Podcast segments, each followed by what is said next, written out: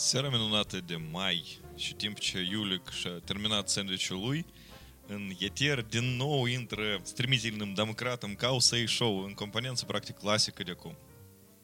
Cu voi este Vlad Roberto și listă este Sava, Vlad, hello! Catea. Catea și și Iulic noi. Iulic spune ceva. Da, salut, salut. Noroși. da, a fost o pauză destul de uh, Sărbători, Mă rog, sărbători. da, da. Adică nu avem niciun fel de atmască, dar sărbători a fost, oricum. Uh, haideți de să începem, băieți, cu noutăți, cu release-uri, cu cifre. Da, cât noi aici ne-am odihnit, toată comunitatea IT din lume, de fapt, a reușit să facă release la foarte multe produse interesante. Cineva nu era Paște, cineva nu, nu mânca și nu dugit. Ah, sorry. uh, Electron 1.0. Platforma asta vestită de development de aplicații desktop pe mai multe platforme, adică cross-platform, uh, unde scrii cu ajutorul web tehnologiilor, da, a ieșit în release 1.0. Yay! Da, e, e înainte înainte se numea Atom Shell, adică pe, pe bază de electron e făcut uh, editorul de uh, Atom și o mulțime de alte proiecte, de genul uh, clientul Slack. Slack, da, clientul la Docker. Gitter, clientul la... Care e Docker? Dockerul tot a Pe- fost scris pe în Electron. Pe Are, bază are de... un GUI, se numește Key... Am să spun. Ah, GUI, GUI la Docker. Mă gândeam care e Docker pe Electron. Uh, ce mai este scris? O mulțime de fapt. Mă, e trend. Ah, Popcorn Time! Băieți, cea mai populară aplicație în ultimul timp. Popcorn Time tot e în Electron scrisă. Așa că, așa că, Wow. așa că ciotcă. Kitematic se numește. Kitematic, cine nu, nu s-a utilizat. Kitematic. E tare bun. Știi ce tare îmi place în ea asta? Uh, ei au încercat, făcând un GUI pentru Docker, de fapt a dat posibilitatea ca tu să-ți poți uh, instala în câteva clipuri, în câteva, click, în câteva clicuri, uh, Ok. uh, un serviciu întreg care de obicei ia timp să... De exemplu, hai să luăm ca exemplu Jenkins-ul. Tu vrei să-ți instalezi, să te joci cu el câteva minute. În Mhm. practică, este destul de complicat să-l instalezi. Nu, nu e complicat, dar într-adevăr consumă Din timp. kilos orice aplicație pe Java, un serviciu cât mare. Nu, da, da, Java, Java, da, Da, tot e exact. spus. Uh, și aici tu downloadezi, eu spun, chiar nefiind absolut programator, pur și simplu având un, uh, da, este o Kinect, cum să Drag spun, and drop și double click. Kinematic, dar e o aplicație de fapt pentru Mac, nu mai am o, în beta. Uh, dacă Și el lucrează normal pe Mac. Adică e Da. normal... uh, Eu fa- el face un fel de orchestration la Docker containere? Nu, nu, el pur și simplu îți dă un GUI deasupra lui Docker, el îți permite să faci browsing la imagini uh, care sunt pe Mhm. Docker Hub și cu un click să faci download și run, îți dă încă un buton. Ah, aha, adică Ideal. el, el lucrează remotely, el e ca un client desktop care lucrează remotely, da? Nu, el chiar e wrapper deasupra Docker, trebuie să ai instalat Docker la tine. Nu, pe Mac n-am.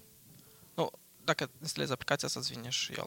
Aha, ok. El, Uh, de fapt, Docker pe Mac vine cu o mașină virtuală minimală Mhm. uh, care îți ridică Ah, stează. aha, aha. cu foarte Acum, mică acum, acum am înțeles, ok. Eu, pur și simplu, sunt doar o mulțime de probleme cu rularea la Docker pe Mac și sunt o mulțime de încercări de a-l rula normal, dar nu chiar, nu chiar bune încercările astea. De asta eu și o leac mă miram că ei rulează... Boot to Docker. Asta e soluția universală care de când a apărut încă Docker-ul, Mhm. care a Nu, fost da. prima. De fapt, rulează în VirtualBox. Niște da, mașini Linux foarte... și tot ca, la- ca la oameni. Ok. Uh, încă un release tare interesant, release BitKeeper 2, uh, 7.2 CI, CI, CI, nu știu asta CI. CI, ceva CI. Da, Stable Edition. stable, stable, nu, e C, nu S. Ah, ok. SI. Table. Ok, uh, chestia interesantă e că el a făcut open source. Adică uh, sistemul de versionare, de control uh, a versiunilor care, de pe care s-a dus Linux uh, și, și pentru care au fost făcut, uh, din cauza căruia a fost creat Git-ul, acum e open source. Yay! Voi, voi puteți să vă închipuiți uh, ce s-ar întâmpla dacă ei aveau să facă asta, nu știu, 12 ani în urmă sau 13 sau 15, până, până ca Git-ul să apară. Eu cred că Tor- Torvalds avea să fie noșa de blamed for yet another software. Da, da, posibil. Da, adică eu ce aș vrea să amintesc că Torvalds într-o bună zi s-a obosit de utilizarea la nu știu ce pentru dezvoltarea la Linux. La adică, nu știu ce. Da, nu știu, ce, ce utiliza el înainte asta, că eu nu sunt sigur. Bitkeeper. Bitkeeper. Da, păi, păi asta era produsul care a fost utilizat ca să păstreze codul Între Linux. Cod. Ok. Până în 2004, pare 2000... 2004, Mhm. Torvalds a început să-și scrie ghiduri, că de Mhm. fapt asta doar e produsul lui. Da, da, da. În, ge- în general, it gives you chills să-ți imaginezi uh, ce era să fie dacă un oarecare soft uh, super mega popular nu era să apară. Uh, sau hard, de exemplu, ce era să fie dacă nu era să, să fie uh, Apple. Sau uh, cum era să trăim fără Windows. Gata, eu am înțeles. Asta sunt întrebări retorice fără folos. Kind Mergem mai departe, da? Scary.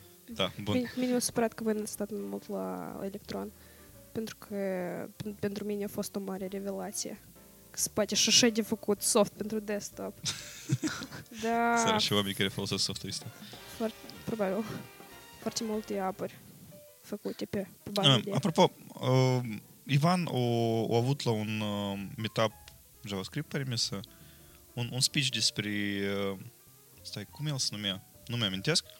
Dar el făcea un fel de mm, exploring la, însăși la tehnologia asta și arăta cum cu ajutorul ei se poate ușurel de mm, de, de explorat uh, și web tehnologiile și de, uh, de încercat de creat editorul tău. Adică foarte simplu, pentru că fiecare element a interfeței asta la tine e un HTML element, da? Și tu poți ușor să-l editezi, să vezi codul sursă, da? Și, adică, și- având un uh, skill set minim de web developer, tu poți să te joci cu uh, desktop aplicații, adică hackuindu-le. Sau ți minte? uh, Eu n-am fost atunci, Ah, tu n-ai adică fost eu atunci. sunt Nu, gros. era, era destul de interesant.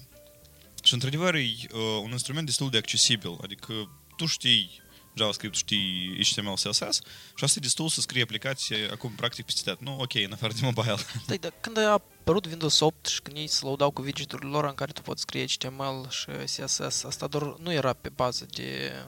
Idei n-am. Idei n-am cum acolo era. E tot de interesant, adică erau cumva o... Marketing a fost, publicitate toți au auzit, dar nimeni nu a încercat să scrie. Pentru că te spus că nu e serios, e că e și Palm OS a murit, voi și vreți iară... Care vă- palmul? Acolo taman era recent, fix, fix, când eu ucis uh, Windows Phone 7 și toată biblioteca lor tare mare de... Asta cum se numea? F- uh, Slackware, dacă mă- nu Slackware, uh, făcea- aveau Flash, clonul lor la Flash, uh, toată biblioteca asta care... Uh, Shockwave? Da, da, ceva genul ăsta. Și aveau eu acolo mult. Și taman la release-ul ăla când au spus gata, noi ne dezicem tot asta și trecem totul pe HTML și CSS și tot spus what? și ignor. Ok. Pen- Pentru mine apariția la uh, soluții de genul uh, reprezintă alternativ și un pericol uh, de uh, producție care este făcută de oameni subcompetenți, mai puțin competenți decât trebuie. Uh, respectiv, putem să ne trezim cu aplicații care nu sunt arhi- arhitectural bine structurate. Da, e și pofig. Asta Dacă să ne, ce ne trezim cu încă câteva mii de site-uri scrise în PHP. Nu... Nu, Da, dar, dar eu sunt asta e tare normal. ok. Adică Asta e nici normal, tare nu? îmi place. Mi se pare că tamană că toți cunoscătorii de PHP și HTML să le mai deschidem cu oportunitate să scrii și desktop aplicații. Yeah! Într-adevăr, e strașnic. Eu și mă alătur la Căciuș, e tare strașnic. Nu, uh, uite, când curba asta de, de învățare, da? Așa se traduce chestia asta, learning curve. Mm, I guess. Cur- Curbă de învățare, curbă de... de nu, să spunem, Am da? înțeles, nu mai repetat. Uh, evident că e mic în cazul dat, da? Și noi putem ușurel să trecem să scriem pe desktop.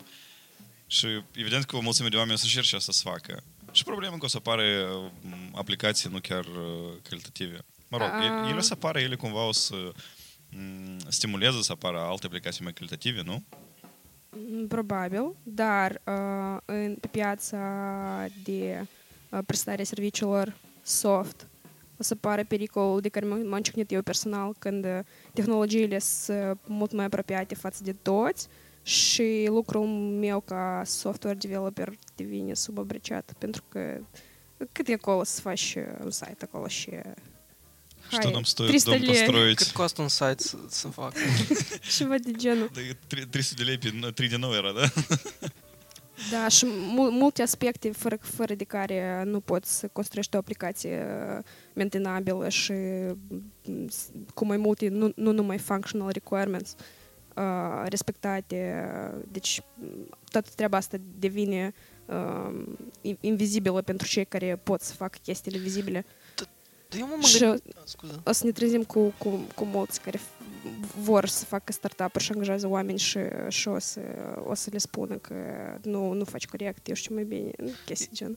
Tot în tema asta m-am gândit am la așa o chestie.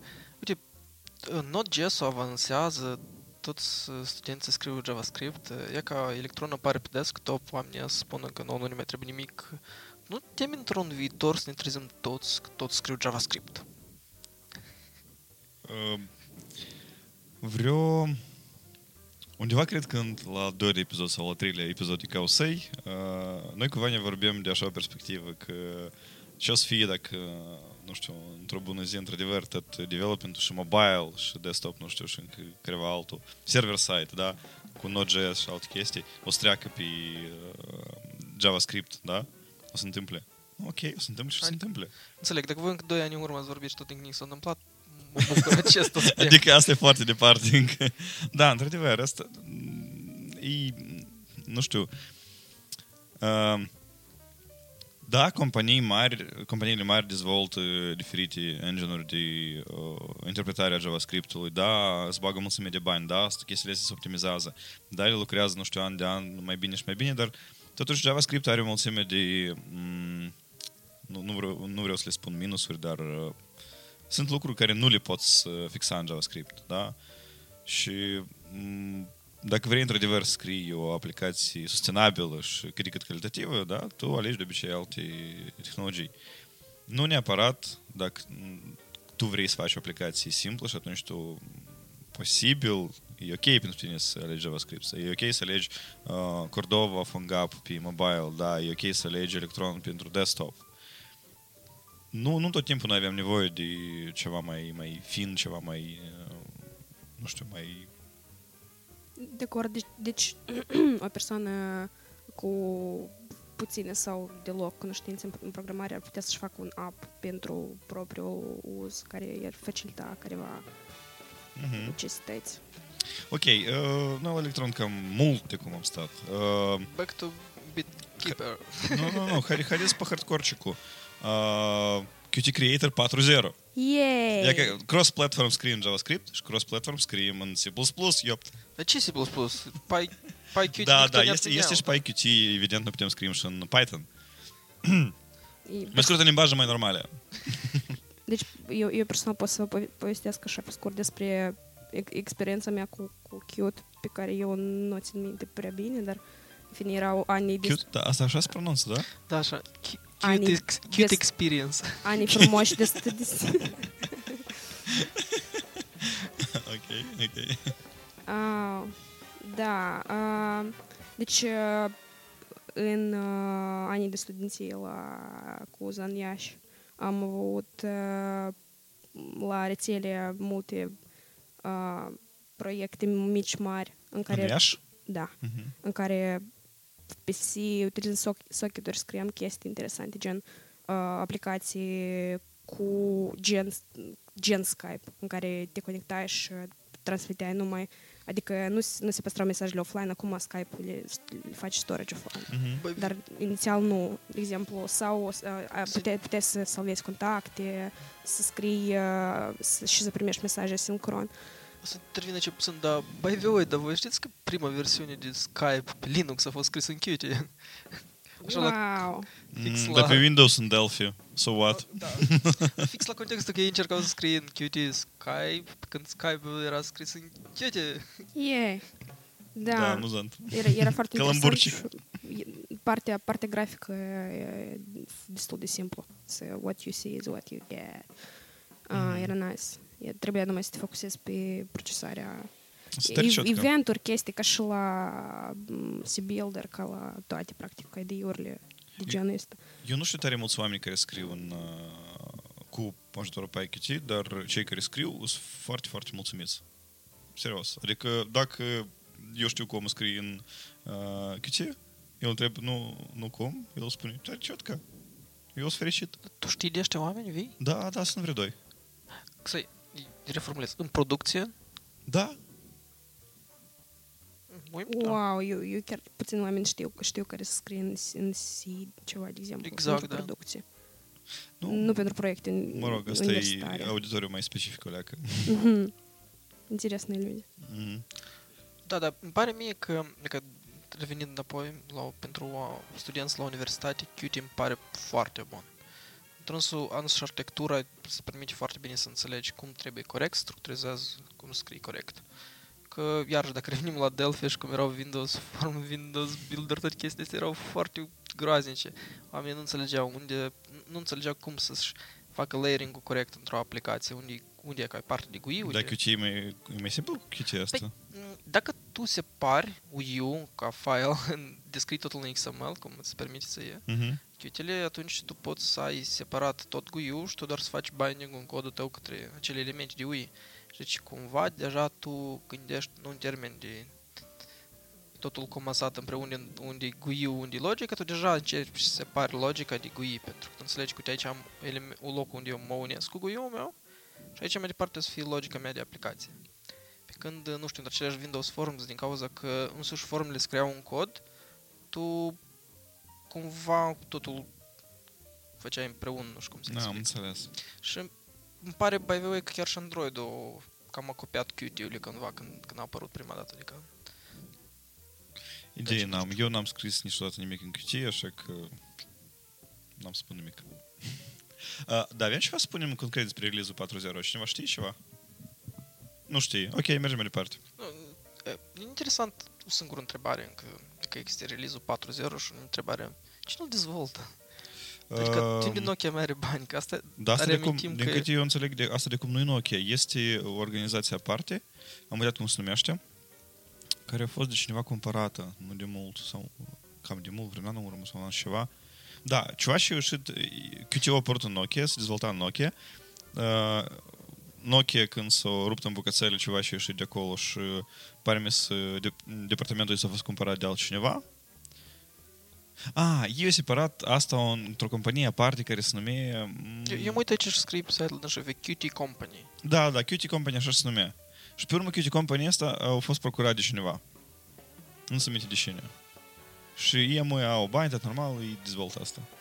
Că, de fapt, asta de fapt era când Nokia se vindea la Microsoft, asta era unica întrebare pe care îi durea pe developeri, că, mă rog, oricum, în Da, afară dar de ce, Nokia- că dacă o să Nokia- mai fie sau nu următorul N900 telefon Nokia, care toți developerii îl foloseau, mai era și întrebarea ce o să se întâmple cu Qt.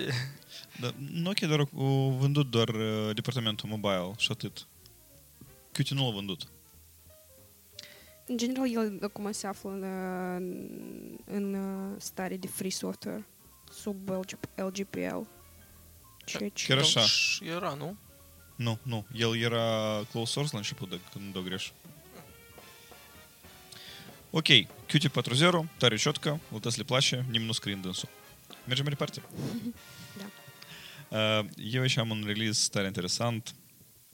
Uh, interesant pentru că o mulțime de oameni să eu scrii uh, clone la GitHub și eu, ca ceva și au scris Git Prep 2.0, nu de mult a ieșit azi, azi, azi e 15, da, azi, azi a fost release-ul Git Prep 2.0. Asta e un fel de GitHub scris în Perl. Și Perl încă cineva scrie Perl. Da, și nu pur și simplu scrie ceva în Perl, dar scrie servicii de genul GitHub. Ți închipuri ceva? Ferește. Da, băi, vei tot în contextul la GitHub, noutatea uimitoare despre noi, noul, uh, cum se numește asta, price policy al lui GitHub. Mm. Cineva asta l-a afectat sau numai pe mine mă doare?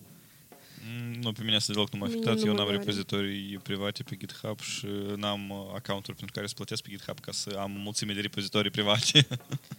Uh, Povestește-ne despre durerea ta. Da, cum să spun, de fapt nu e a mea, e a companiei mele, cred că. uh, da, uh, noi avem, da, repouri private, multișoare, așa aș, aș spune. Mhm. Și uh, noi cumva făceam calcul, că până mă, cum s-a chitat? S-a chitat per nu- number. Adică, nu știu, tu aveai vreo 25-50 de rep- repo-uri și plăteai 700, 1400 de dolari, cam așa undeva la GitHub.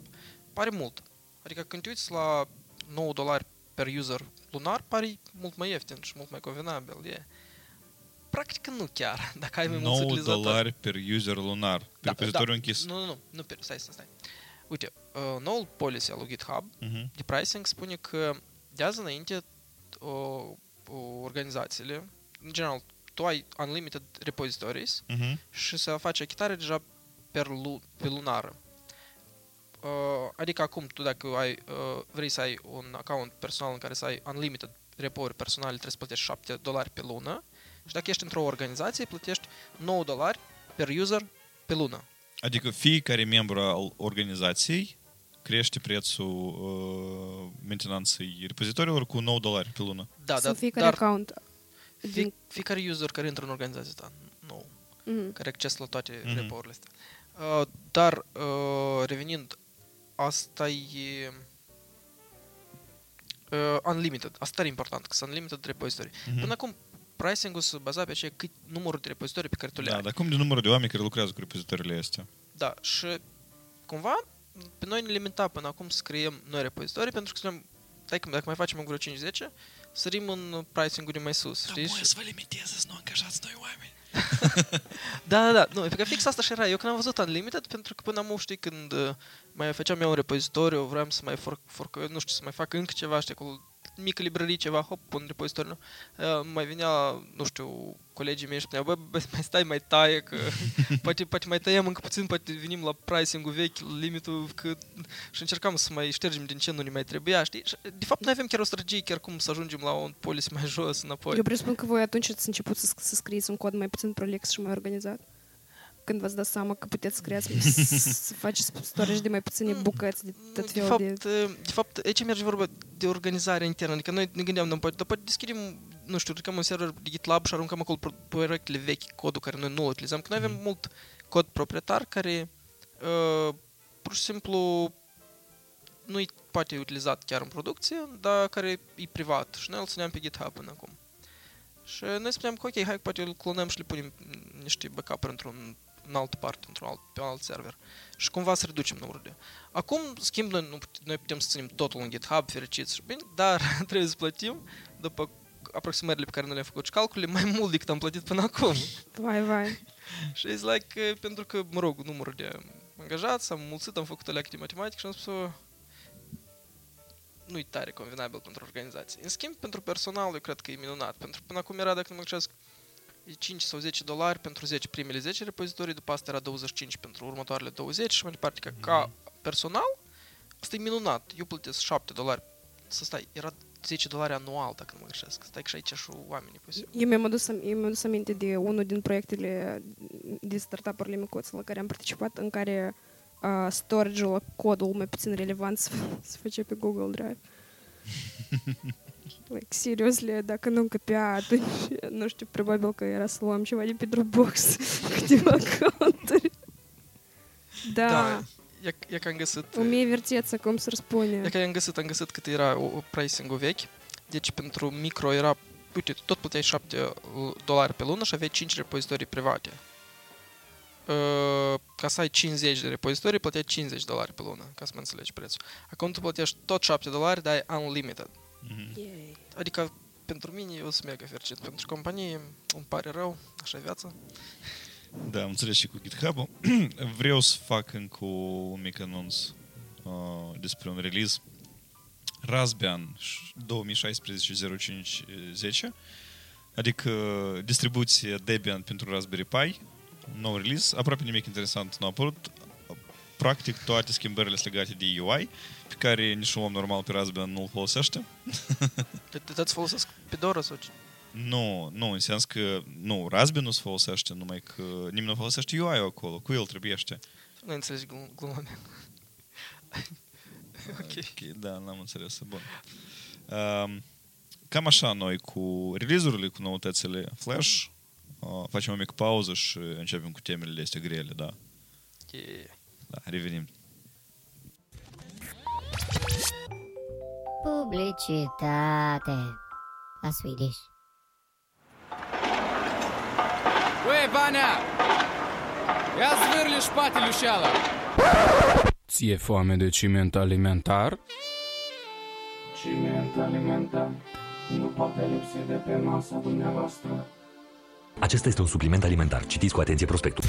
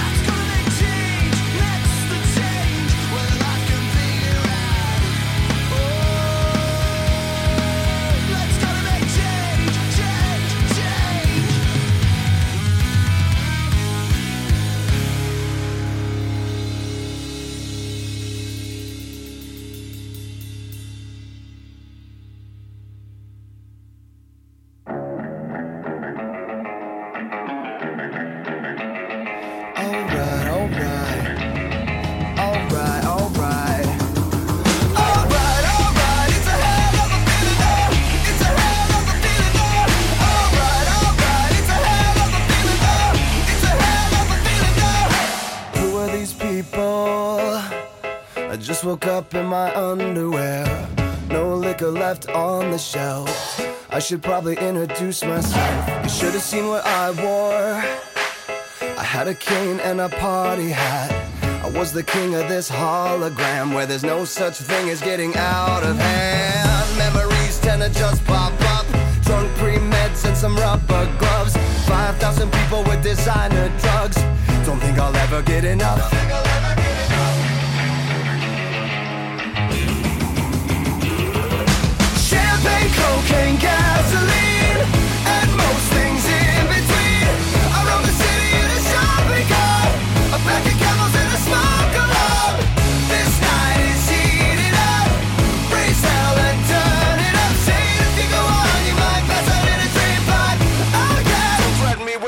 time.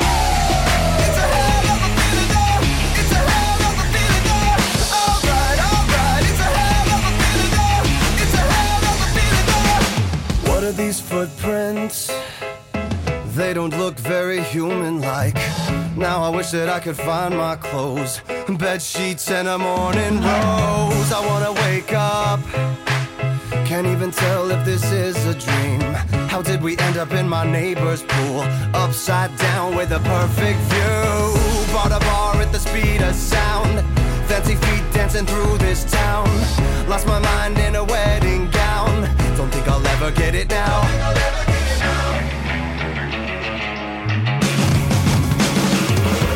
Champagne, cocaine, gasoline.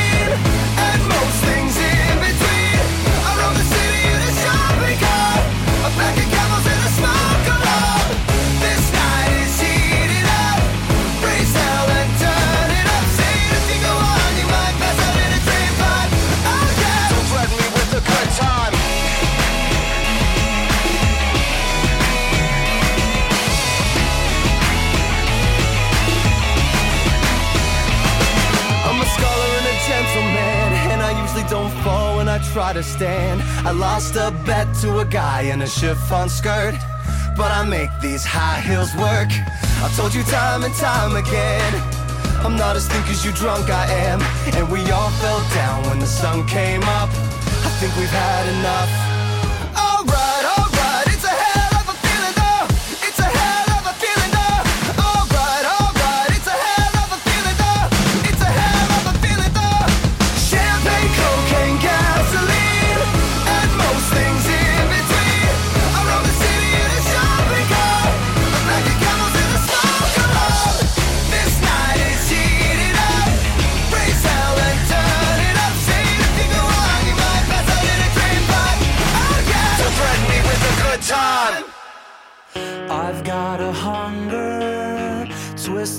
My stomach into knots that my tongue is tied off. My brain's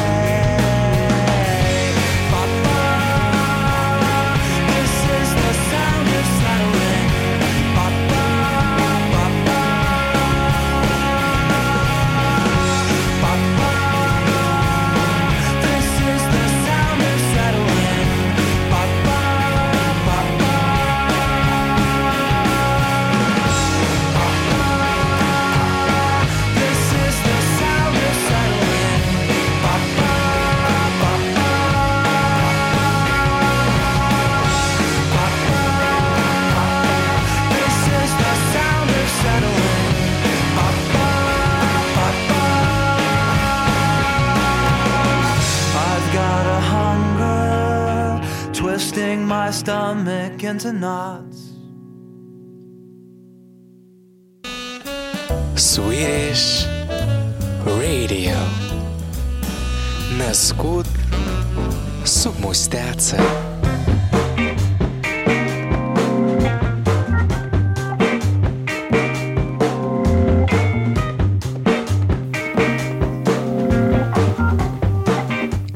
Causa și revenit în eter, băieții și fetiță. Uh, despre ce noi azi vorbim? Katia, Haideți să vorbim despre Siri. Despre... serios? Nu v-ați săturat de Siri încă? Nu, eu nu. Uh, că tare mă, mă interesează opinia dumneavoastră, dragilor. Uh, cum, uh, cât, cât de helpful pentru voi personal uh, AI-uri legend Siri sau, sau uh, uh, Google Voice sau cum se numește. Completely useless. Eu am iPhone 3GS, acolo nu-i Siri. Cum? Eu din când în când iubesc să mă chinui cu Siri să încerc să-i spun... Uh, Tricky questions. nu, eu, eu, eu, eu un- unica pentru ce utilizez pe Siri asta să, să spun remind me on someday să-mi fac ceva și să, să-mi aduc aminte ceva și tot timpul încurcă ce, unde și când și eu refuz, dar nu să mai fac asta în ultimul timp. A, Eu am înțeles că pentru publicul din, pentru consumatorii din, din state, din Western Europe, e destul de utilă și nu pentru, uh, de exemplu, locațiile. Nu toate uh, din spațiul nostru Mm, sunt Apoi și accesibile. fișcă în integrație cu alți servicii. Nu însă și în Siri, nu însă și în uh, Natural Language Processing, da, însă și în uh, serviciile cu care noi le putem integra cu, cu Siri, da? Informațiile la diferite, diferiți provideri de, despre, nu știu, despre zboruri, da, chestii genul ăsta. Nu peste tot ele lucrează, nu peste tot sunt uh, serviciile astea de care profită Siri. De- Deci la noi pu- puține entități expun uh, Mhm. apiurile lor pentru... Nu cred că expun, uh, că cineva mai puțin expune, Siri nu se integrează tare mult. Aș spune că cel mai mult uh, ține de Apple, da, cum se integrează ei. Deci, deci pe, pe, pentru noi moldoveni... Uh, n- n- Ce pentru la ce nu înțelege română, da? Încă nu înțelege română? Nu. Da, e- A fost introdus, uh, cred că vreo jumătate de an în urmă, să înțeleagă rusa. Nu, rusă de mult este. De mult jumătate de an, undeva așa, un Jumătate an. Nu cred mai mult. Ah, da, da, da, da, da, era Româna release. nu și uh, eu încerc în engleza mea să vorbesc și e că așa. Eu cred că e nici româna mea n-o să înțeleagă. Uh, Eu știu, eu știu că în, în România se, se lucrează intens la servicii uh, de procesare limbajului natural uh, uh, pentru texte. Nu știu cum e cu situația cu voice. Uh, pen, de exemplu, în cadrul Universității OIC, cel puțin. Sunt, uh, sunt proiect, câteva proiecte finanțate european în care ei fac research în domeniu, nu știu cât de avansat. Uh, peste texte poetice, măciuire de, cul- de peste, peste, peste dicționare despre culori, peste dicționare despre situații excepționale și procesează tot felul de postări în Twitter pentru ca să s- adică folosesc, folosesc în, cal- în calitate de sursă de date uh, despre tot felul de uh, chestii climaterice. Twitter? și- Oricum nu văd niciun use case de folos pentru mine. Dar stai, Twitter și România, oamenii ăștia de mult au sărit de pe High Five pe Facebook. Nu cred că e popular Twitter în România, nu? Da, da, da, asta pro- probabil e una din probleme. Și da, nu- lumea nu, nu postează tare mult pe Twitter. Uh, am vrut numai să menționez că se lucrează în Se România lucrează, și nu, posibil că vă uh, mi- поддержка. Mai scurt, eu văd că Suport, voi, suportul în limba română ar putea să evolueze. voi aveți use case-uri pentru asta și eu mă uit, oamenii în chat tot scriu de notiții, de iarăși cu, sunt de acord cu mm, uh, Weathercast, da? Sunt use case-uri. Mhm. Și, și mai departe. Acolo era ceva cu Viv, da? Da. Uh, Și asta. Ok, uh, știm uh, recent pe 11, cred, pe 11 mai sau pe 10 mai, uh, a fost prezentat uh, interpretatorul viv al limbajului voice, la, deci uh, uh, creatorii Siri. La, în fine, asta e, asta e, uh, e de, de, developed, e dezvol- dezvoltat de acești creatori Siri. Practic e același Siri, da?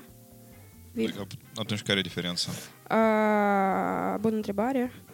Uh, deci, uh, probabil ceva cu platformele, dar să, dar să vedem. Sau în fine, știi în, ceva? în fine, Eu prima dată aud de Viva, mă.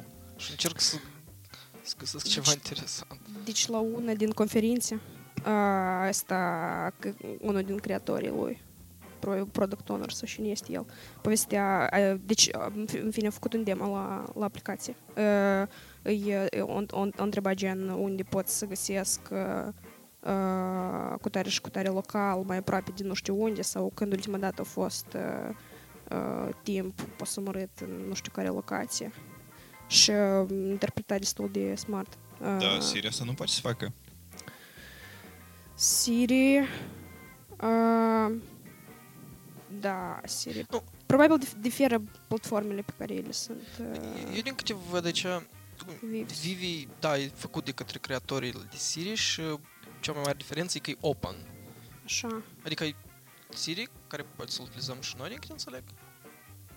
Siri e open și Viv nu. Nu, nu, nu, Siri nu e open, dar Viv vine să, să, fie, să, să ne dea nouă tot accesul la ceea ce poate Siri Așa. în, uh, într-un software care ca as a, plot, as a platform pe care voi puteți să integrați cu diferite plugin-uri în uh, aplicațiile voastre, să vă dea assistant și așa mai departe. Super, înseamnă că putem să, dacă, dacă este public, putem să adaptăm la piața noastră, unde pot să găsesc un local unde mămăliga este mai, uh, da, mai ieftin. Mai mămălegoasă. Mai mămăligoasă. Mai uh, Ok, e, porboasă. iată, eu am citit pe diagonal acum uh, niște articole despre Viv și asta se primește, de fapt, același Siri, o leacă mai navarocine. Uh, autorii au, totuși, au, tre- au trecut ani, da, de când, uh, uh, să spunem așa, s-au dat în exploatare Siri. S-au mai descoperit, uh, nu știu, tehnologii noi, s-au mai implementat uh, feature-uri noi, uh, dar spre diferență de Siri, el e cross-platform uh, și uh, noi o putem folosi practic peste tot. Da, Și asta înseamnă că, nu știu, uh, era Smart Assistant uh, tot mai, mai, mai mult și mai mult se apropie, adică tehnologiile astea devin mai accesibile și noi, pe idee, putem să le folosim cumva. Deci, deci Google Now și Cortana și Alexa erau mai puțin cross- Ele cross-platformice. sunt, legate, ele sunt legate nu doar de platforma hardware, ele sunt legate de însăși ecosistemul producătorului. Asta și e problema. Și tu nici nu poți să le utilizezi, adică e ceva ce ești ca platformă, tu Uh, poți utiliza, de exemplu, același Alexa de la Amazon, tu nu poți să o integrezi. Alexa tu parțial poți, pentru că tu poți acolo să tezi niște servicii adăugătoare și să, și să înveți pe Alexa ce poți să facă cu un lucru sau cu altul. Da? Uh, în așa mod tu poți să o utilizezi. De exemplu, uh, tu faci un, um, să spunem, cu un smart back. Da? RGB, far și Hue, zila. era așa o companie care făcea așa back. Da, Philips Hue. Da, da, da asta e becul de Philips. denumirea, că așa îmi părea. Da, și tu, de exemplu, definești uh, pentru Alexa că... Uh, Alexa, tu poți face asta. Stai, nu... ICO, ICO se numește sistemul ăsta. Alexa, asta e numele la care e răspunde. Uh, și tu poți să-i uh, spui la ICO că, ea, că, de exemplu, este entitatea asta, tu poți face cu dânsa asta, asta, asta, da? Să o conectezi, deconectezi, să-i schimbi culoarea, așa mai departe. Da? Mhm. Și uh, ICO, Alexa, poate să folosească becul ăsta. Adi- Adică tu, tu, în fel, adaugi ca un plugin pentru asistentul ăsta. Asta e... Eu n-aș spune că e tehnologie deschisă, da, dar totuși prezintă un interes careva și careva posibilități oferă. Mai- Mai este... Oh, sorry, hai spune. Ok. Mai, mai este o treabă cu Viv că, uh, de exemplu, careva rev- m, feedback care la la anumite servicii, review-urile tale la servicii, like-urile, se iau în considerație pentru sugestii de locație. Uh, plus, uh, datele se memorizează în cloud și dacă îți schimbi device-ul, uh, poți să te folosești de toate datele acumulate despre tine. Adică, Doar- sunt că el e cross-platform, el încă e și, uh, cum să spunem, In- el, el integrează. imbibă, da, integrea, integrează, imbibă în, în dânsul m, cât mai multă activitate de ta în online. E o leacă Uci strașnic, creepy. nu? Da, da, o leacă. Deci era boților vine. Vine. Dar, într-adevăr, vine oare e, uh, pentru că există hype-ul ăsta de, de boss, de smart assistant, dar cât e de relevant el acum? Cum credeți? După mine, de exemplu, uh, iată noi de trecută sau mai trecut am vorbit de Kite, da? De smart assistant pentru development. Da, da. da, care sugerează ce greșeli tu ai putut să faci, uh, ce fel de comandă tu ai mai departe și să de documentație la dânsă, da, ca ușurel să navighezi și nu cauți în Google chestia asta. Uh, și iată, Kite-ul mie mi se pare o soluție destul de interesantă și uh, poate chiar eficientă. Utilă, da? Da, utilă. Uh, trebuie de încercat pe dânsa. Uh, dar dacă lucrează așa cum îi spun, dacă o să lucrezi așa cum îi spun, eu cred că o să fie foarte bună. De Și mi folos. pare că și e chestia asta că nu doar uh, noi trebuie să învățăm pe bot să ne înțeleagă pe noi, cât și noi trebuie ca oameni să ne învățăm să utilizăm boții. A, asta și e ideea că tehnologia merge spre ce, că noi să nu, să nu ne învățăm să lucrăm cu un lucru, cu, cu o tehnologie concretă, da?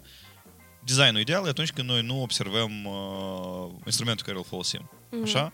Da. Și dacă noi putem să utilizăm uh, același uh, pattern de comunicare care de cum îl știm și care ne-am obișnuit cu alte instrumente noi, da, ca, ca de genul chatting-ul ca, ca cu un om, da, sau vorbirea, uh, iarăși, ca cu o persoană reală. Tu crezi că la noi comunicarea între oameni e absolut corectă și logică?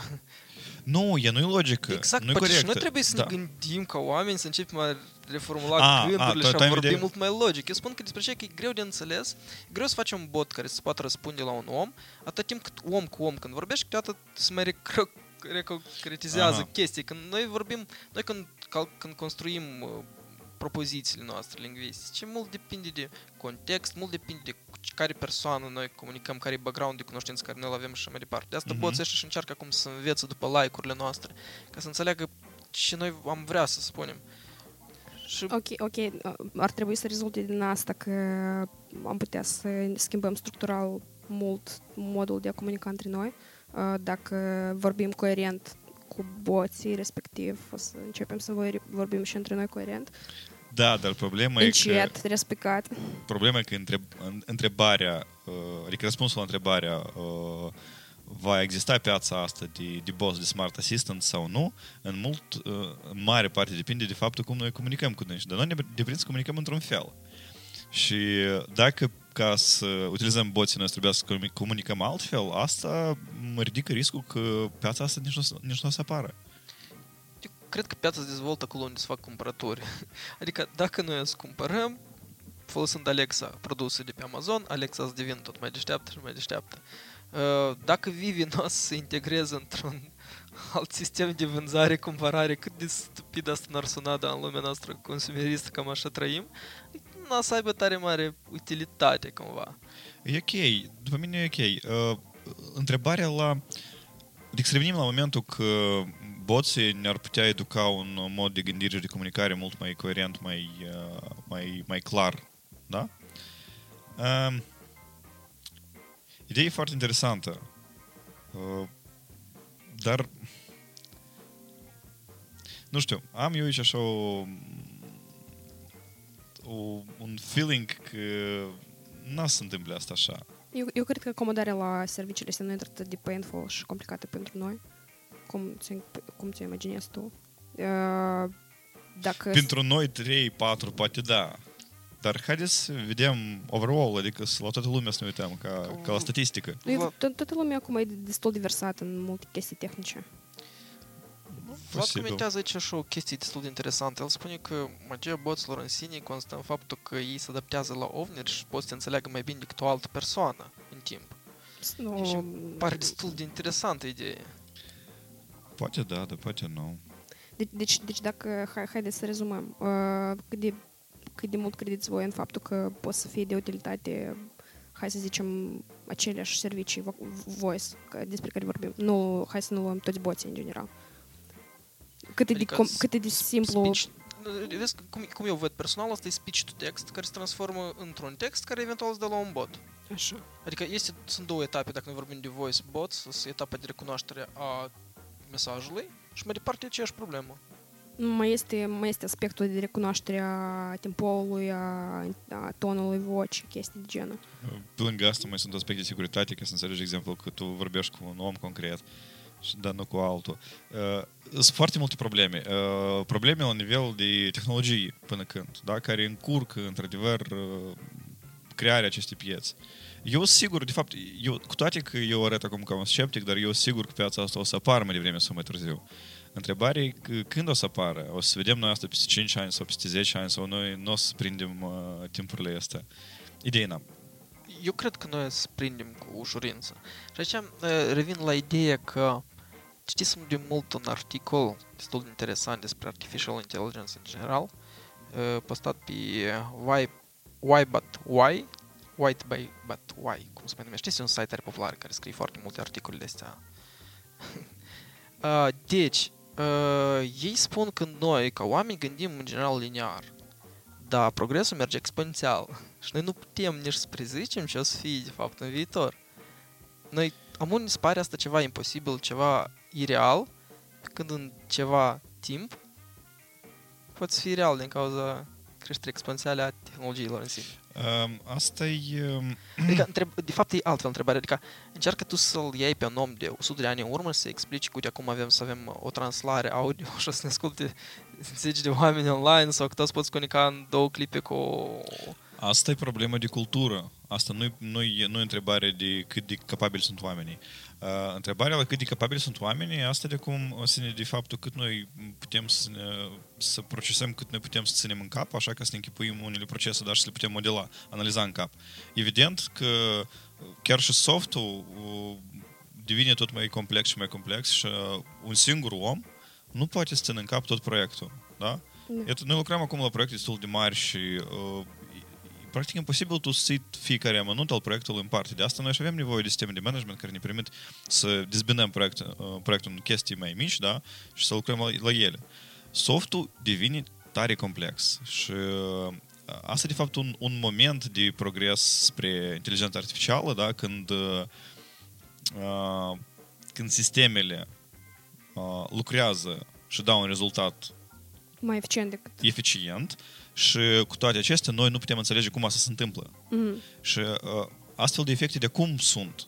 Uh, de exemplu, uh, ceva care anul trecut au antrenat, uh, nici nu au antrenat o rețea neuronală, dar ei au creat un algoritm, mai scurt, acolo era un fel de simbioză între uh, rețele, rețele neuronale și algoritm, algoritmi genetici și uh, ei încercau să găsească calea optimă, adică să modeleze un algoritm optim pentru a face routing. Da, pentru că există problema asta în, re- în rețea, că uh, rutele nu sunt optimale, da, și uh, e posibil crearea unui nou protocol care ar fi mai, mai optimal. Și ceva și prin ecă o rețea de asta neuronală tare sofisticată, uh, au ajuns la un algoritm mai eficient decât cele care cum se folosesc și problema e că nimeni din dânsi nu a înțeles cum asta s-a întâmplat. Nimeni din dânsi nu, poate, nu, nu, pot, nu poate explica întregul proces, da, pas după pas, așa ca să, să arate rezultatul ăsta. Adică avem careva date de intrare, avem rezultatul, dar ce se întâmplă în interior, nimeni nu înțelege. Eu, cre- eu cred că asta e ceva radical diferit de alte sisteme informaționale. Uh, aceleași uh, programe soft pe care le scriem, care nu au, mm, nu sunt bazate pe AI, uh, sunt destul de explicabile. Sunt foarte explicabile. Poți întotdeauna să-ți dai seama că, că, care sunt procesele p- până la nivel de hardware, low, low, low. Și aici v- vrei, să- vrei să spui că e unul din sectoarele în care nu, nu întotdeauna să fie posibil să-ți dai seama care e care func- cum funcționează sistemul. Și e cine foarte idee. Era cândva o așa o idee când a apărut hype-ul de... Că, că este, cred, hype-ul de GGG. Spuneam, gata, noi scriem doar teste. Mare, mare Și- parte, nu? Da, da, da. Și era și o chestie că genul... Ok, de ce noi să nu ajungem la ideea că noi scriem testele și generăm codul sub teste? adică să nu mai scriem cod, scriem teste și s- calculatorul lasă să itereze până când toate s- testele sunt satisfăcute și Aha. după aia avem aplicația gata. Un algoritm genetic care o să, să facă ce- testele. Cum vă pare ideea asta? Mi pare cumva s- Um, în principiu e foarte interesant, dar uh, iată închipui, tu scrii teste la, pentru operația de adunare, da? Câte test case-uri tu ai scrii? Eu cred că nu o să ajungă test, test case-uri pentru că algoritmul tot să fie... Azi definești, ok, 5, 5 seturi, da? Nu știu, uh, o, o, un uh, operator pozitiv, unul pozitiv, unul negativ, unul negativ, unul pozitiv, unul negativ și așa mai departe, da? Chestia genul ăsta, nu știu, diferite valori. Uh, și eu sigur că o să apară situații în care algoritmul generat de adunare o să lucreze așa încât la unele uh, seturi de date nu se lucrează corect. Unless el ar avea o bază de date de test case-uri pe care ar mă- măci la, la... Adică o bază de date funcțional care să nimerească sub, sub test case-ul tău. Da, da, asta se primește că uh, în loc noi să definim algoritmul, noi definim uh, Câteva funcțiile. E, Iată, închipuiți-vă, uh, funcția matematică simplă, da? În loc noi să definim funcția, noi desenăm fiecare punct, noi desenăm graficul. Da, dar fiecare punct, de la, de la uh, limita min, uh, inferioară până la limita Mm. superioară, fiecare punct trebuie să-l desenăm. Da, de fapt noi... Și mai noi, simplu, de să fapt, noi vrem definești să... algoritmul. Nu, nu, dar tu nu gândești chiar corect. Uite din altă perspectivă. Tu nu spui lui MySQL cum el să extragă datele, doar îi spui ce tu vrei. El singur știe cum să scoată. Adică Păi- sunt păi, limbaje descriptive da. în care tu spui c- care sunt rezultatele care tu vrei de la calculator și calculatorul singur știe cum să-și calculeze. Nu e nimic nou în asta. Nu, nu-i pe asta. Eu vorbesc că uh, algoritmul ăsta care ar trebui să lucreze și să ne genereze nou uh, cod, da, implementarea, el trebuie să facă uh, două approach Sau noi scriem implementarea singurei, da? Și ce și înseamnă că noi definim funcția. Nu, uite, sau asta se numește, de fapt, a, pro- a gândi procedural. Sau noi spunem, uite, ia din Nu. punctul A la un robot și Nu, tu nu, până nu, nu, în B. diferența nu e asta. Care e? Stai, că eu... Diferența e, uite, uh, când noi uh, implementăm singurei funcția, da? Noi Da. definim logica. Când noi punem mașina să genereze funcția dintr-un set de date, Da. noi de fapt o punem să uh, genereze o funcție care să satisfacă setul ăsta de date. Da? Asta înseamnă că ca noi să fim siguri că funcția noastră o să, generată o să lucreze așa cum trebuie, noi trebuie să dăm cât mai multe seturi de date. Și, și în practică ar însemna că noi trebuie să dăm tot setul de date, la tot funcție, de la, pe intervalul pe care noi ne interesează. Da? Da, mi pare că asta nu are niciun sens dacă tu ai în, Da, ca- exact. în cap o funcție care trebuie să... Tu, tu ți-ai formulat în, în, în uh, nu știu, în, în, în imaginație funcționalul. Asta nu are nimic cu Mi programarea se pare- N-are declarativă și sens, imperativă. n-are sens să descrii s- situațiile dacă Eu tu mi se deja pare că ai înțeleg. Adică funcția. dacă la un robot nu-i spui uh, că nu se poate să, nu știu, să pornească o rachetă în timp cât face un hamburger, el... El o să încerce să pornească. Da, Da, dacă da. At, until uh, cât el face hamburger și pornește o rachetă, s-a făcut hamburgerul și deci a coincis cu toate test case-urile tale, e algoritm corect. Da, da. Hmm, interesant, dar da, da, da. Adică noi totuși definim uh, logica, nu definim tot- toate datele, așa? Da, dar noi putem, de exemplu, iterativ să-i spunem, uh, uite, generează în cât mai optimal și atât timp cât el o să itereze cât mai multe mai iterații să aibă de learning, el o să ajungă oricum la cel mai optimal. Adică însuși să-ți facă hamburgerul, să nu Până când el nu o să itereze prin toate valorile posibile, nu, nu putem fi, fi siguri că el o să lucreze corect. Înțelegi care e chestia? Eu, eu cred că bă, în, în cazul ăsta e un exemplu perfect de overcomplicating things. Când poți pur și simplu să formulezi o funcție m, pentru ce să-i dai set. Nu, Mai ales dacă obvious. este funcție de adunare. mai, mai ales. Da, exemplul ăsta e foarte bun în, în multe alte cazuri. Decât da, ai putea să scrii concret adresa care îți trebuie, fără ca să te Oh, noi ne-am complici dus, să... noi ne-am dus așa deep în... Da, uh, AI. Deep learning. da, în deep learning. Eu, eu, Oi. eu propun, nu știu, cumva să, să revenim uh, așa brief peste... Da.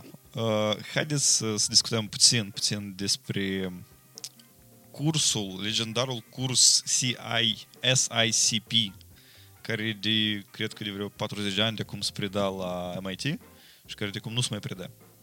Asta e în concurs, ca și uh, cartea The Art of Computer Programming, a lui Knut, care toți trebuie să-l citească. Nu, nu, nu, nu. Cursul este accesibil. Cursul este real, e affordable.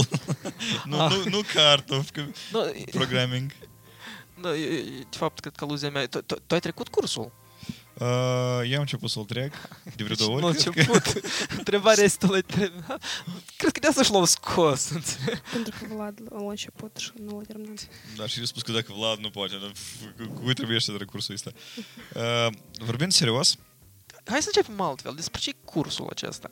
în Sine. cursul e de fapt despre structuri uh, de date și algoritmi în, uh, în procesarea limbajelor de programare. Uh, și de fapt, cum lucrează limbajele de programare, cum se generează cod executabil, da, și cum să, cum să scrii, uh, cum să definești structurile de date așa încât ele să fie performante. Cam, cam despre asta e cursul.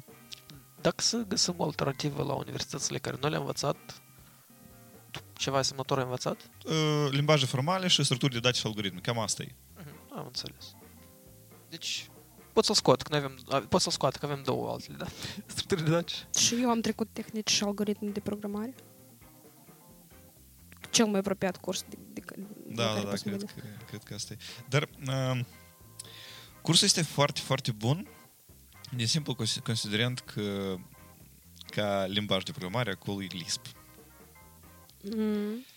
Uh, Auci, am înțeleg. Durerea. uh, nu, i- ideea e că Lisp asta e limbaj fără sintaxă. Da? Adică tot Lisp-ul asta Multe e paranteze. o listă. Și listă inclusă în lista asta și așa mai departe. Da? Uh, a- asta înseamnă că noi, când programăm în Lisp, noi de fapt de- definim uh, abstract syntactic tree.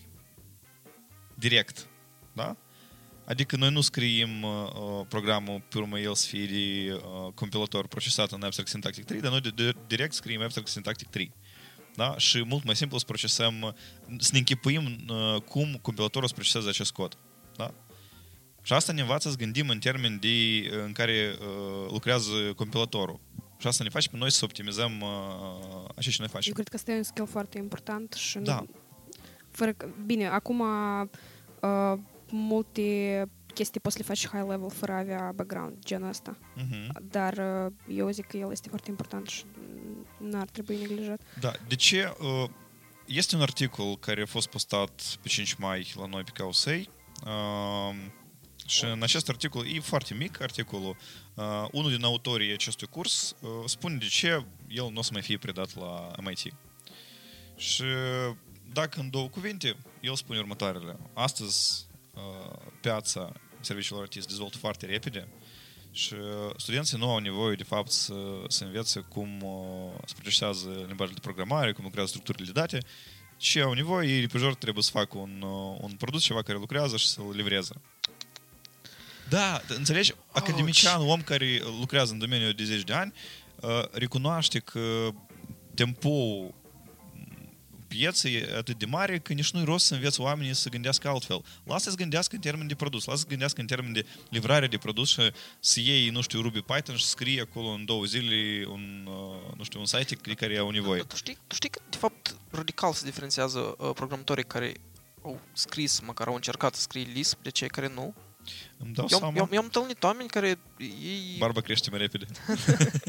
care, nu știu, adică însuși Li- Lisp cum îți dă idee de operații care se întâmplă pe numere care sunt cumva separate, uite, sunt niște, însuși operațiile astea de, nu știu, adunare care au funcție, de fapt. Mhm. Și trebuie să înțelegi că ai tipuri de date și se diferențiază oamenii care știu tipurile de date, cum lucrează, că e- Da, mul- tot, mulți- tot, tot mă vrei să spui despre oamenii care programează, de exemplu, uh, JavaScript și nu știu despre Da, tipuri de date? Da, da, e- dar nu numai că asta, ei nu înțeleg de fapt dacă tipul nu, nu, nu are funcția overload pe tipul dat, nu se poate face su- sumarea asta și în Lisp asta e evident cumva și de acolo îți pornește ideea asta de Nu da. înțelegere.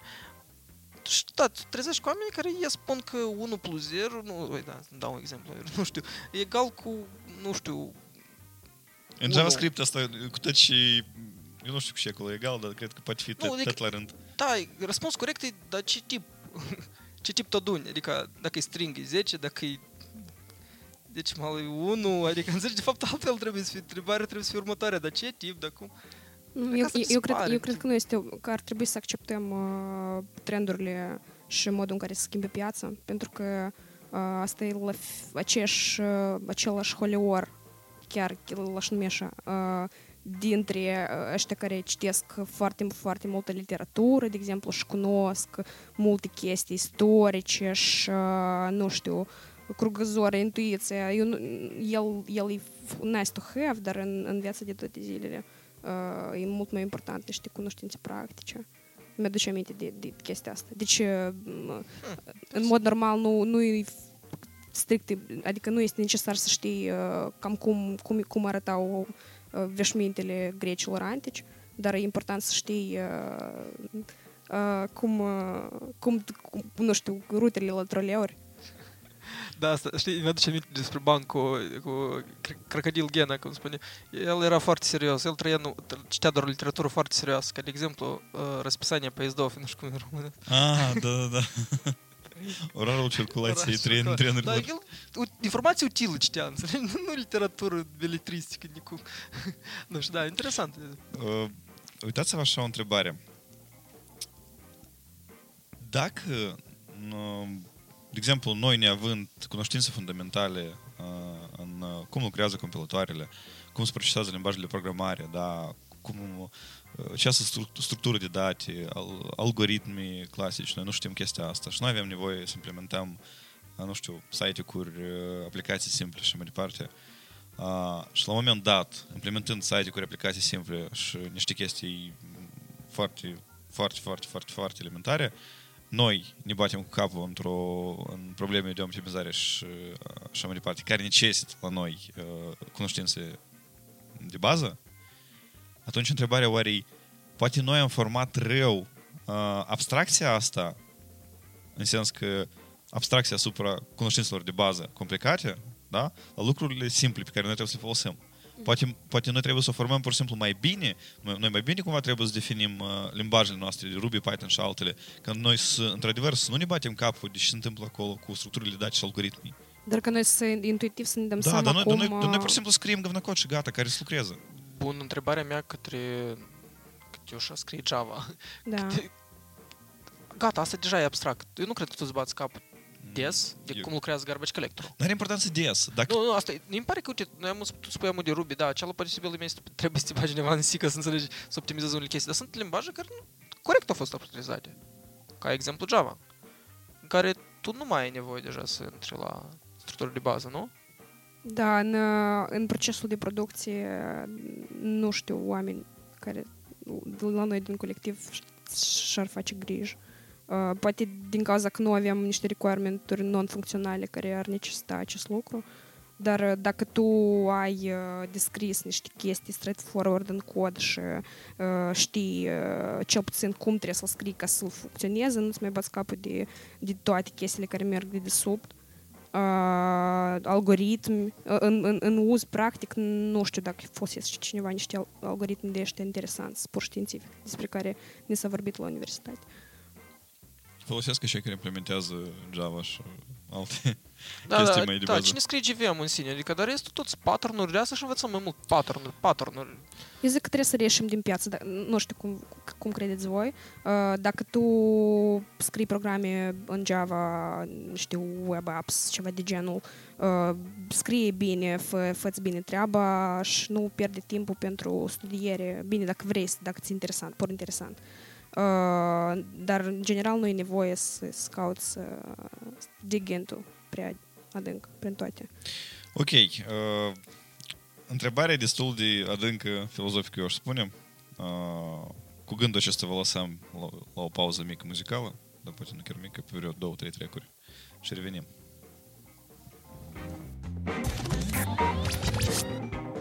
Publicitate.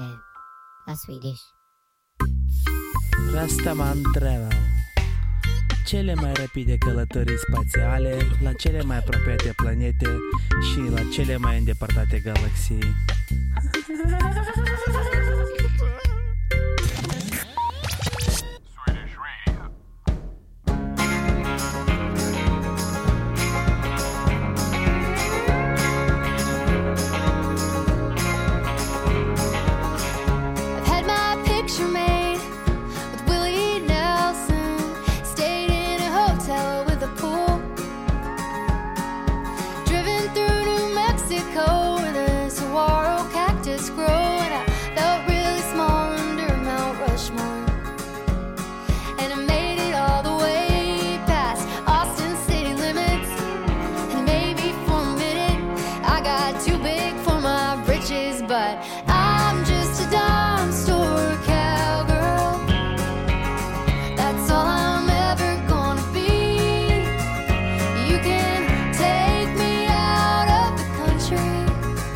but you can't take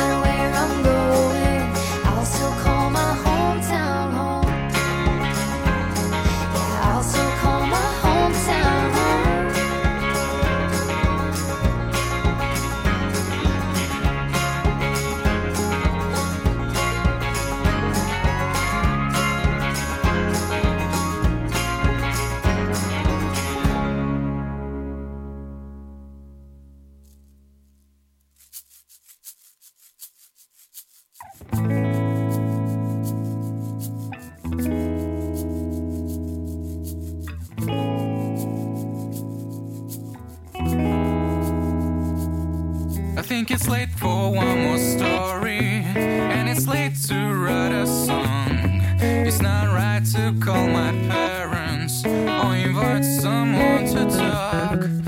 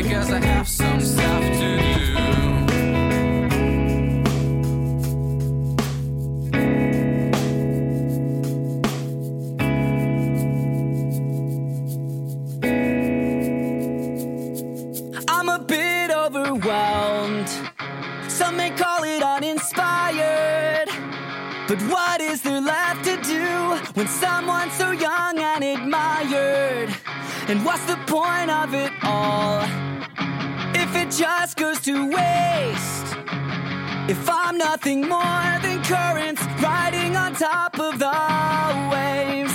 So now I'm writing this song like I've got something.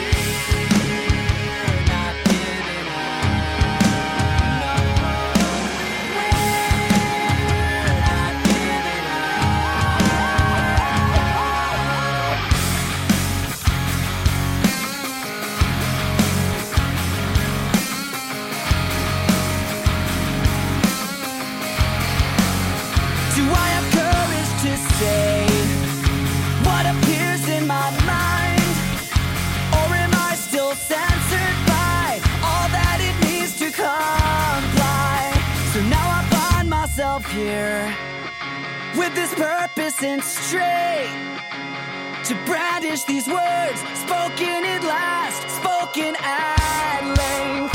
And now they're selling us a way out, a bitter pill.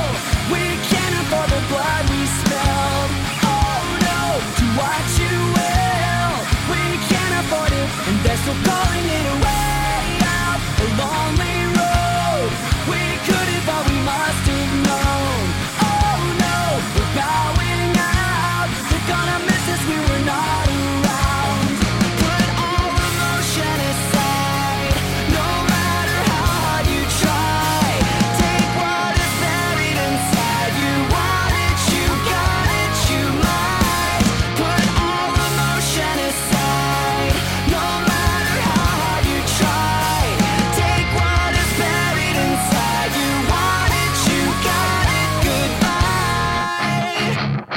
So now they're selling us the way out, a bitter pill.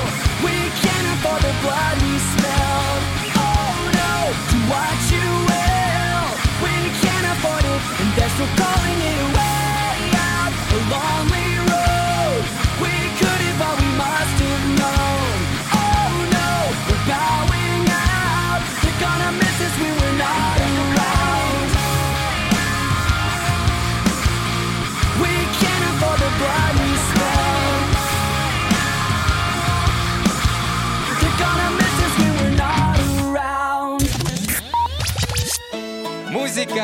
Răsună, Pera dansează pe swedishradio.net Hei, hei!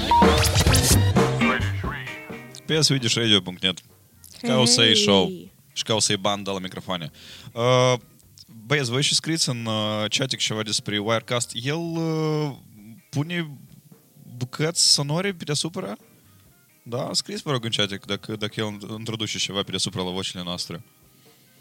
Scrieți просто da, el asta face, căzel.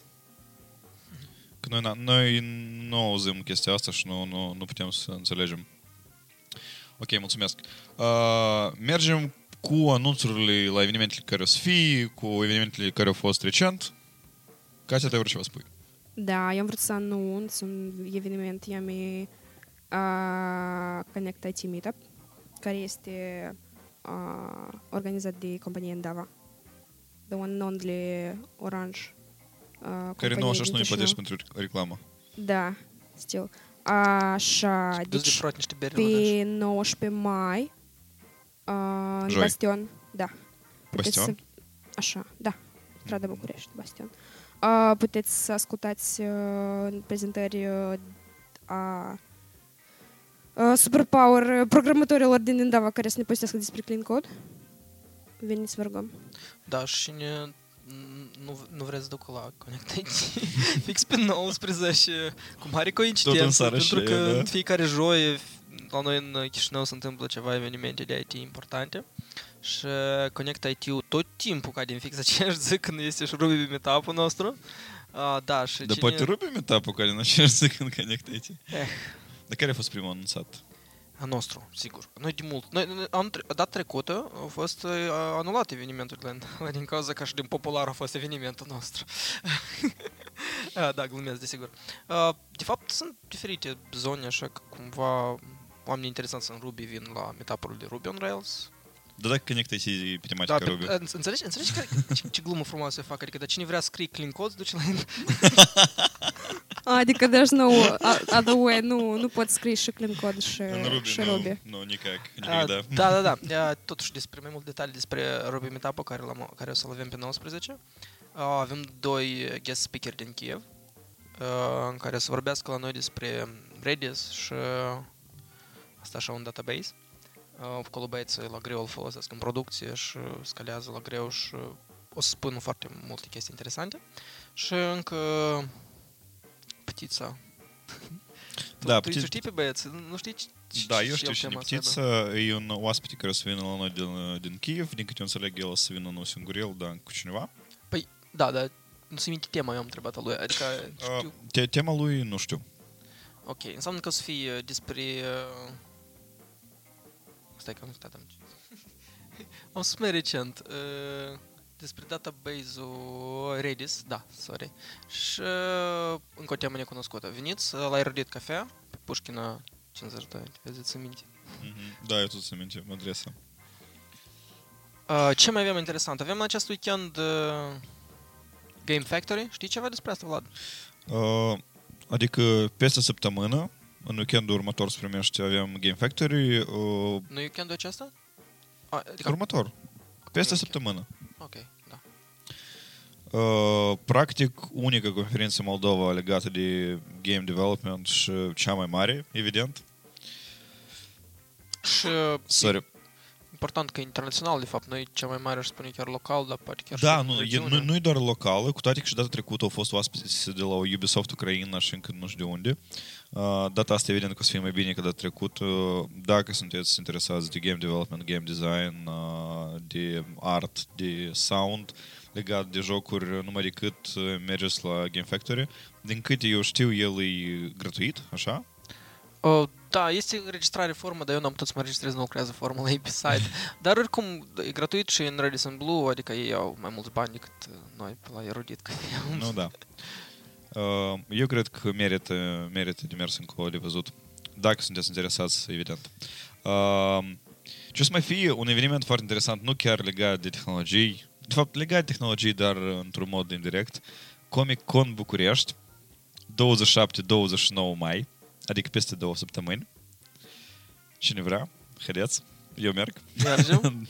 Mergem. Scump biletul? Uh, Povestește-ne puțin despre eveniment. Nu, nu, nu, nu interesant. Eu nici nu mă uit atât de cinstit la preț. Uh, A, da, te duci, sigur. Da, mă duc, da, mă duc. Uh, Acolo o să fie, așa pentru cei care nu știu și asta Comic Con, dar uh, știu și asta Game of Thrones, uh, acolo o să fie ceva cu care l-a jucat pe uh, Lannister uh, tata, pe care l-a, l-a omorât cu arbaletul Tyrion. Asta nu e spoiler, asta nu e spoiler, asta e reclamă. Uh, și o să fie actorul care îl joacă pe Podrick, uh, uh, discipolul Abrieni Tart. Da, eu nu se minte cum îi cheamă pe actorii ăștia. Uh, primul, acel care e în vârstă, el e un actor destul de serios, adică el joacă de mult și lo- roluri interesante are. Uh, Comic Con, în general, e o conferință, nici nu e conferință, un fel de festival uh, legat de cultură pop- populară, de comicsuri, de jocuri, de filmuri po- populare, de serialuri uh, și chestii genul ăsta. Uh, sunt uh, masterclass-uri, sunt demo, sunt uh, cosplay este. Mai scurt, e foarte interesant. Uh, de obicei, cel mai mare Comic Con e în uh, Las Vegas? Sau nu Las Vegas? Știu, pe acolo. Mai scurt, în state. Noi n-am mai avut uh, Comic-Con pe Chișinău. Pe Chișinău nu, dar din câte am înțeles, de grabă o să fie. În Atrium, uh, în iunie, pare mi să. Uh, Eu am auzit așa niște zvonuri, eu nu sunt sigur. Mai scurt, Comic-Con la București este nu zvon, el o să fie 27-29 mai. Așa că cine dorește, go. Uh, hai un pic despre evenimentele care au avut loc deja. Uh, Concertul de 3 zile. care concert? Leningrad. Eu n-am fost. Cineva a fost? Iulic a fost ca... Ca cine ai fost, Iulic? Ca, ca regie lumini. ca regizor de lumini. Iulic a fost. Uh, Mai scurt, Iulic n-a văzut show Iulic a făcut show Da, au fost la noi uh, Creative Lab-ul. Uh, a fost Creative Lab-ul, da, care a fost ieri și azi. Uh, de fapt, uh, alaltă ieri vineri a fost deschidere oficială, da? Uh, Eu, de păcate, n-am fost O prezent. sâmbătă a fost dimineața deschiderea oficială. O...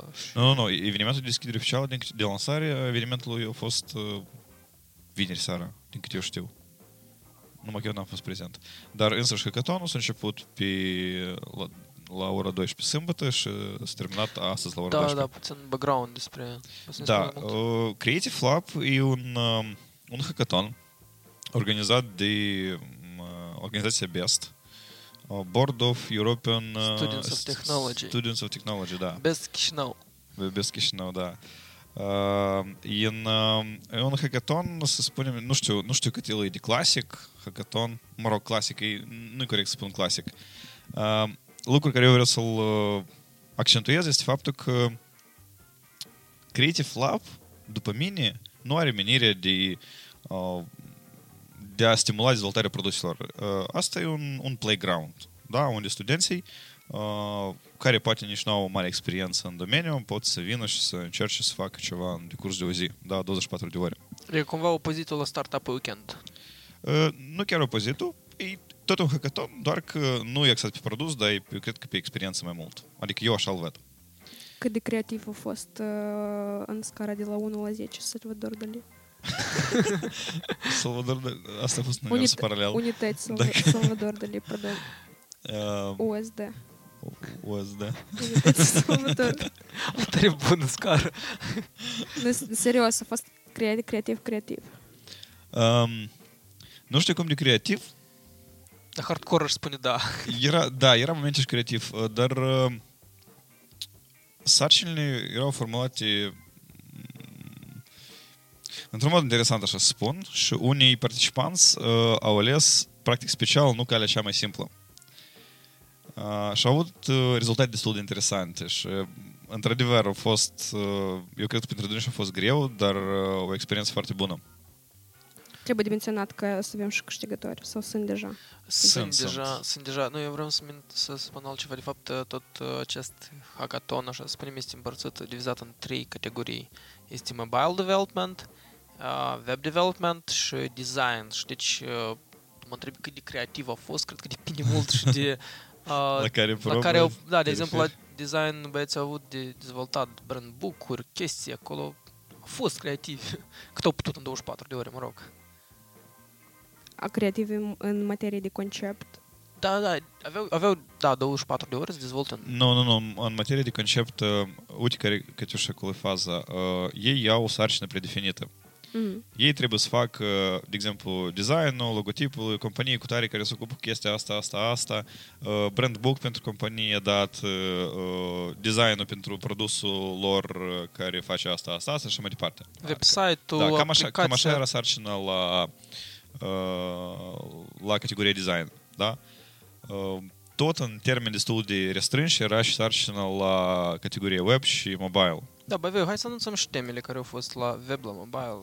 Uh, la mobile tema era să faci de fapt un client, chat client uh, integrat cu o platformă populară Slack sau Telegram. Uh, toți participanții au alea Slack. Uh, apoi, uh, al doilea subpunct era să integrezi acest client cu un task manager. Uh, iarăși, pare mi se toți au, l-au integrat cu Trello. Uh, și al treilea moment cel mai interesant era să faci un uh, bot, un smart assistant uh, care să lucreze la tine pe device și o să te ajute să m, cu uh, natural language uh, în natural language style să definești diferite operațiuni cu lucru, de lucru cu aceste taskuri. Da? Adică tu ai integrat Trello, tu ai scris botul tău și tu vorbești cu botul tău ca cu un om și el face acolo, nu știu, face update la un task, schimbă din num- Moldova, numele. Moldova pășește în rând cu lumea și scrie boți. Da, Yay! scrie Smart, smart Assistance. Timp de, timp de 24. Da, Timp de 24 Scriu de un ore. bot în 24 de ore. Come on, asta e... Fine. Da, și două, două echipe practic au acolo. făcut uh, aproape toată sarcina. Da, adică două din patru. Da, ceea ce după mine e foarte bine, dar eu, eu cred că și celelalte două aveau să reușească dacă alegeau puțin altfel tehnologiile și se axau pe ceea ce știu mai bine. Băi, voi vorbind despre bots, uh, o echipă a folosit un uh, framework, uh, un bot as a platform de la Microsoft. El, pare mi se așa se numește bot, bot framework. Nu? Eu nu știu de asta și am întrebat, poate tu știi mai multe Uh, detalii. Eu, era o noutate la noi pe Causei când el a fost lansat, dar eu nu mai amintesc cum el se numește, eu n- n-am încercat să-l Adică să folosesc. înțeleg că săptămânile astea a fost lansat și băieții deja l-au utilizat la hackathon pentru a face un produs real. Nu săptămânile este, cred că poate vreo lună, două în urmă, dar nu de mult, da. Păi atunci eu cu siguranță pot spune că tinerii din Republica Moldova pășesc în rând cu lumea. În rând cu Vlad. Și care, cu Vlad. care știe toate noutățile. Eu am auzit numai de dânsul, eu, eu n-am folosit platforma, dar băieții au folosit de acum. Bravo. Da, bravo. Foarte bravo. La web care era A, sarcina? La web era o sarcină tot destul de interesantă. De fapt, era a, de a crea un sistem în- de notificare și de avertizare, de o alarmare a oamenilor, a clienților, a, Achtung, alarma. da, da, a utilizatorilor Aha. de evenimente a, care se întâmplă, ce ține mai ales de sistări de electricitate, lumină, apă, internet, cu tremere, whatever ce-ți vine în cap. A, pentru aia trebuia, de fapt, să faci un... Uh, să iei din câteva surse diferite, pentru că noi nu avem un sistem, nu știu, general de la guvern care să-ți ofere un API în care să te conectezi și, de exemplu, să vezi toate astea, de aia să, ca de exemplu, să iei de conectările de lumină, trebuie să faci web scraping la site-ul la Union Finosa, dacă vrei să afli ce de conectări se întâmplă la internet, trebuie să iei RSS feed-ul de la Maltelecom și nu știu, dacă vrei să vezi că nu o să fie cu tremururi, trebuie să utilizezi un API la un serviciu, nu știu, în general din România. Spre exemplu, asta spune cam ce au utilizat băieții la Creative Lab.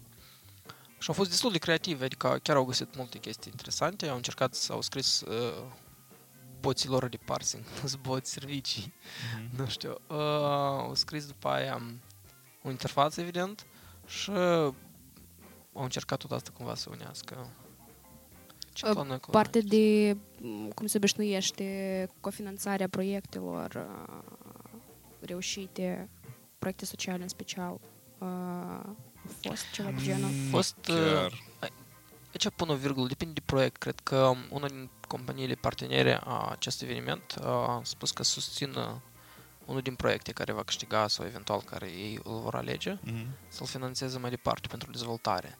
Adică cumva a, scopul proiectului în sine este dezvoltarea studenților și abilităților adică creative de rezolvarea unor probleme.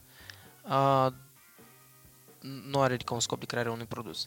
Totodată o- băieții dacă au un produs care cred în el, pot să-l dezvolte mai departe și eventual dacă companiile partenere cred în produsele acestor studenți, pot să le financeze și așa mai departe. Adică Eventual un proiect uh, aparent uh, cu perspectivă poate fi finanțat și de comunitate, dacă aduce mare folos. uh, Tu vorbești de crowdfunding? Da, why not? Da, Guvernul Eu cred că 24, da. funcționează și Da, da, de ce nu? Idee, ok. Noi n-au niciun președinte în Republica Moldova de un proiect care să fie finanțat de către comunitate. Un proiect uh, IT de social, în genul ăsta? Nu. Eu nu cred că doar social. Guvernul 24 s-a lansat. Uh, Știți cineva mai multe detalii despre acest proiect? Am, am citit, am... Eu, eu am donat la vreo două sau trei proiecte acolo acum. Vreunul a fost de succes? Adică a f- s-a strâns suma necesară Da, și s-a pornit? da. Poți să-mi spui unul, două, ca să înțeleg cam care e contextul? O, eu am donat odată la...